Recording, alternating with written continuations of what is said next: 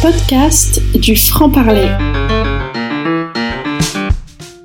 Le français dans tous les sens, une série de podcasts originaux produits par le franc-parler, école de français pour étrangers à Bordeaux et en ligne. Bonjour et bienvenue. Je suis Pascal, fondatrice de l'école Le Franc-Parler. L'école propose des formations en langue française pour étrangers à Bordeaux et en ligne ainsi que des podcasts éducatifs sur trois niveaux pour progresser chez vous à votre rythme. Pour toute information, rendez-vous sur www.lefrancparler.com.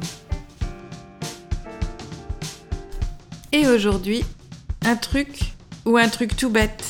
Vite, ma boîte de maquillage. L'autre jour, un étudiant, Stéphane, m'interroge sur l'origine d'un mot le mot truc, qui sert à parler d'une chose, d'un objet, d'un événement, d'un problème qu'on ne veut pas identifier davantage.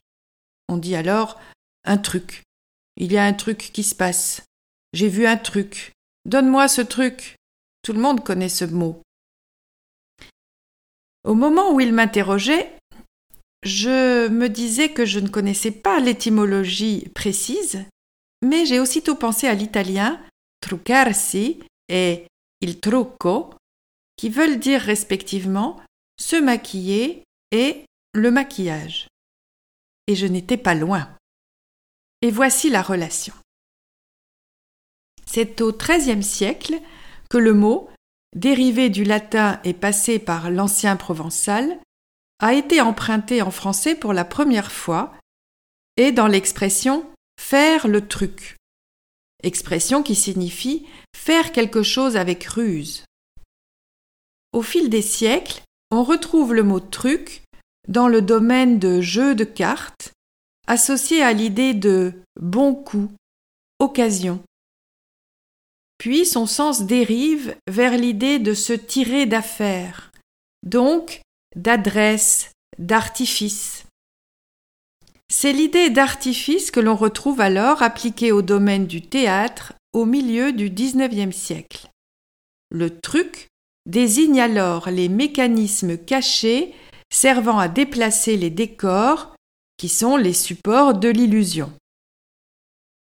Le truc devient donc synonyme d'illusion, et on voit de plus en plus le lien avec le maquillage, qui dissimule la réalité pour créer l'illusion. Voyez-vous désormais le lien avec le truc qui désigne la chose, mais une chose que l'on cache, que l'on ne veut pas nommer précisément, que l'on cache derrière un écran? Son entrée dans la langue française avec ce sens date seulement de la fin du XIXe siècle. Notons encore avant de nous quitter l'expression c'est mon truc, qui veut dire j'adore, comme dans l'étymologie c'est votre truc. Et enfin, le mot truc aujourd'hui est aussi très souvent suivi de l'adverbe tout, qui lui-même précède l'adjectif bête dans un truc tout bête, qui reprend le sens ancien d'artifice en y ajoutant tout bête, qui veut dire très simple qu'on utilise donc par exemple pour donner un conseil. Ah, c'est un truc tout bête, je te dis, regarde, fais comme ça. Enfin, et en manière de conclusion, il serait si facile de dire l'étymologie. C'est un truc tout bête. Vous venez d'écouter un épisode du Français dans tous les sens, une série de petits podcasts originaux produits par l'école Le Franc-Parler. Merci à toutes et merci à tous pour votre intérêt et vos réactions. Si cet épisode vous a plu, n'hésitez pas à le partager. À bientôt!